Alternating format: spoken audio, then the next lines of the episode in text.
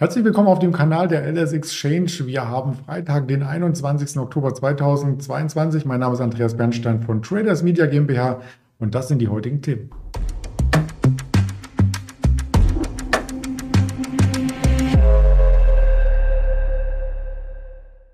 Wir blicken natürlich wieder mit einem Händler von der LS Exchange auf den Markt. Das ist der Schara. Den hole ich gleich hinzu. Zuvor der Risikohinweis. Denn all das, was wir sagen, ist objektive Marktrecherche, keine Handelsempfehlung, keine Anlageberatung. Und damit sind wir auch mit einem Händlergespräch. Ich hole den Schara rein. Guten Morgen nach Düsseldorf.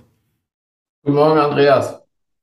Ja, der DAX, der hat ja tatsächlich heute unter dem Druck nachgegeben. Haben wir gestern noch intraday eine Erholung gesehen und sogar ein leichtes Tagesplus. Gelang das heute nicht mehr. Wir sind sogar unter das Tief von gestern gefallen und jetzt muss man sich wohl ein bisschen auf weiterfallende Kurse einstimmen. Oder wie siehst du das? Ja, genau. Also wir haben ja jetzt aktuell, glaube ich, um die 12.560 Punkte sind wir jetzt. Wir haben ja jetzt von Anfang Oktober eine relativ starke Rallye gesehen von 12.000 Punkten bis auf knapp 13.000, ich glaube 12.950 Punkte oder so waren das. Und ähm, ja, wie du schon sagtest, äh, sehen wir jetzt wieder hier so eine kleine Korrektur und ähm, ja, scheint so, also wie du schon sagtest, äh, muss man sich anscheinend jetzt wieder auf äh, fallende Kurse einstellen.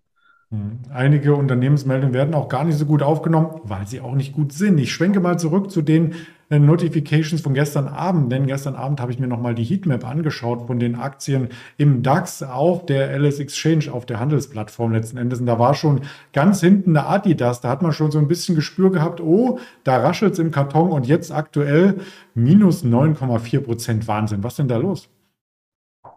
Ja, genau. Also da hat man gestern Abend schon äh, ungutes Gefühl und ähm, genau, wir haben jetzt bei Adidas äh, einige schlechte Nachrichten. Wir haben, wir sehen jetzt wieder, ähm, wieder wenig Wachstum im äh, China-Markt bis, bis hin, äh, ja, auch mageres Wachstum in, in den europäischen Märkten. Und ähm, ja, Adidas ist halt das Problem, dass äh, jetzt, glaube ich, in den letzten drei, vier Monaten jetzt schon zum zweiten Mal eine Gewinnwarnung äh, ausgesprochen wird, ist natürlich, äh, sorgt das natürlich für ähm, ja, Angst und Panik unter den Investoren. Und ähm, man muss sich das mal überlegen. Die steht jetzt knapp, glaube ich, bei 103 Euro, 102 Euro, so in den Dreh. Ähm, und die kommt ja wirklich in der Spitze von 300 Euro. Und ähm, das Problem bei Adidas ist halt, wir haben viele kleine Probleme, also viele kleine Themen, die halt äh, das Ganze so ein bisschen äh, ausmachen. Ähm, Erstmal wird der CEO natürlich jetzt äh, nach Hause geschickt. Es wird jetzt nach einem neuen CEO gesucht. Wir haben die Yeezy-Line von Kanye West, die ähm, auch jetzt nicht so wirklich sicher ist, sage ich mal, weil da immer wieder irgendwie das Thema aufkommt, dass man da die äh, Kooperation vielleicht beenden muss.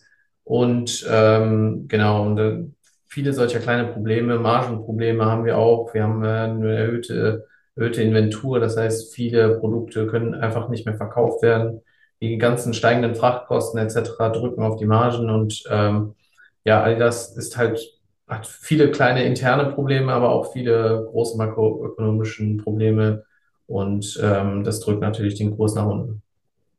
Die Expertin bei JP Morgan, die für den Sektor verantwortlich ist, die cuttet auch gleich die Gewinnziele um 40 bis 60 Prozent und sagt, das ist in den letzten zehn Jahren noch nicht da gewesen. Deswegen auch der langfristige Chart. Ich habe jetzt nur mal den Dreijahreschart genommen. Da sind wir auf tief. Also da muss man wirklich ganz weit zurückkommen, um erst mal zu sehen, wo waren wir denn da das letzte Mal in dem Bereich. Also schon sehr präsent und sehr heikel der Abwärtstrend. Das kann man auch vom nächsten Unternehmen sagen. Ähm, vielleicht die persönliche Frage vorweg. Bist du auch bei Snap?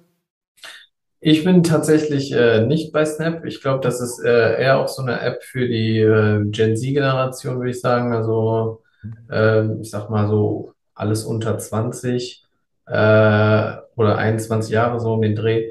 Ähm, kenne aber auch viele Kollegen, die trotzdem Snap noch benutzen, die äh, vielleicht äh, auch genauso alt sind oder vielleicht sogar älter sind als ich.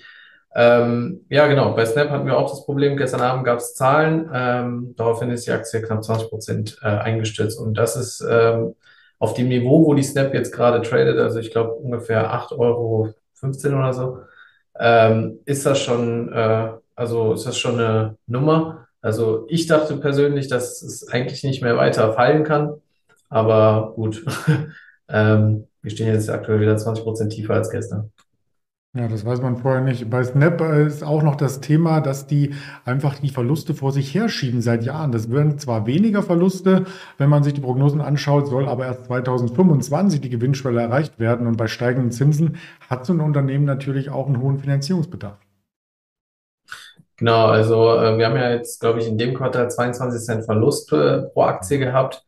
Und ähm, ja, von Snap, also wir haben ja auch, wenn man sich mal die Sales anguckt, die sind ja auch dieses Quartal ähm, zurückgegangen. Und das ist natürlich eine Red Flag bei so einem Unternehmen, wo man eigentlich äh, zumindest Revenue Growth sehen will, wenn man schon sagt, dass die, Akt äh, dass die Pro Profite oder die äh, Gewinne über die Jahre hinweg kommen werden. Und wenn man dann äh, den, äh, also den Umsatz nicht so steigert, wie es äh, vorhergesehen äh, oder vor, vorangekündigt wurde, ist es natürlich eine Red Flag. Und ähm, so ein langsames Wachstum äh, in so einer Branche ähm, und für so ein, sag ich mal, so ein junges Unternehmen ist natürlich dann, äh, drückt das natürlich auch auf die Bewertung. Und äh, hinzu kommt, dass man jetzt auch versucht, äh, Leute, also das Workforce, den Workforce oder die Arbeitsstellen abzubauen. Ähm, ist natürlich auch äh, schlau in so einer Situation natürlich äh, die Kosten runterzunehmen, aber darunter leidet halt auch wieder die, äh, das Wachstum. Und wie du schon sagtest, in, einer, äh, in so einer Zinsphase, wo wir uns jetzt befinden, ist natürlich dann Wachstum sehr teuer, wenn man äh, da nicht selber Geld verdient.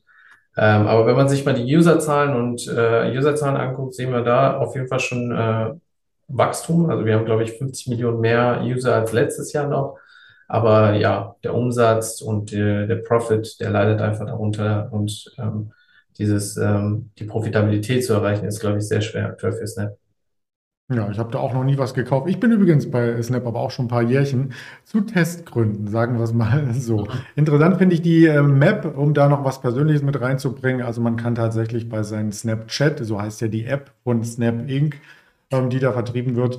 Ähm, wenn man seine Freunde dort eingibt, dann sieht man, wo die sich auf so einer virtuellen Karte bewegen und kann zum Beispiel sagen, hey, mein alter Schulfreund hier in der Nähe, lass uns doch mal einen Kaffee trinken. Also es gibt ein ganz gute Features, auch Unternehmen sind mittlerweile drauf, Starbucks und so weiter haben ihre Filialen dort mit in der Karte eingefügt, aber scheinbar noch nicht ähm, genug, damit das wächst. Und zu den Nutzern vielleicht noch eine Zahl, 84 Millionen unterschiedliche Nutzer allein in Europa sind jeden Tag auf der Snapchat-App. Also sind schon viele, aber man muss damit auch ähm, Geld verdienen am Ende. Das fragt man sich auch bei manchen anderen Unternehmen, die schauen wir uns heute noch an, die Quartalzahlen. Ich habe mal eine kleine Liste mitgebracht. Verizon, also einer der Top 3 Mobilfunkanbieter aus den USA, kommt heute vorbörslich in American Express und Schlumberger sind so die großen, die man sich anschauen äh, sollte. Und ansonsten an Wirtschaftsdaten hatten wir noch den Bundesbank-Monatsbericht oder haben wir jetzt 12 Uhr vorliegen, am Nachmittag 16 Uhr das Verbrauchervertrauen aus der EU, einige äh, Nennungen aus dem Notenbankumfeld und abends noch den COT-Report vor dem Ende der Wall Street. Ja, folgende Social-Media-Kanäle für weitere Infos stehen bereit.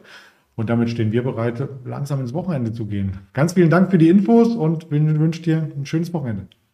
Danke, Andreas, wünsche ich dir auch. Danke, ciao.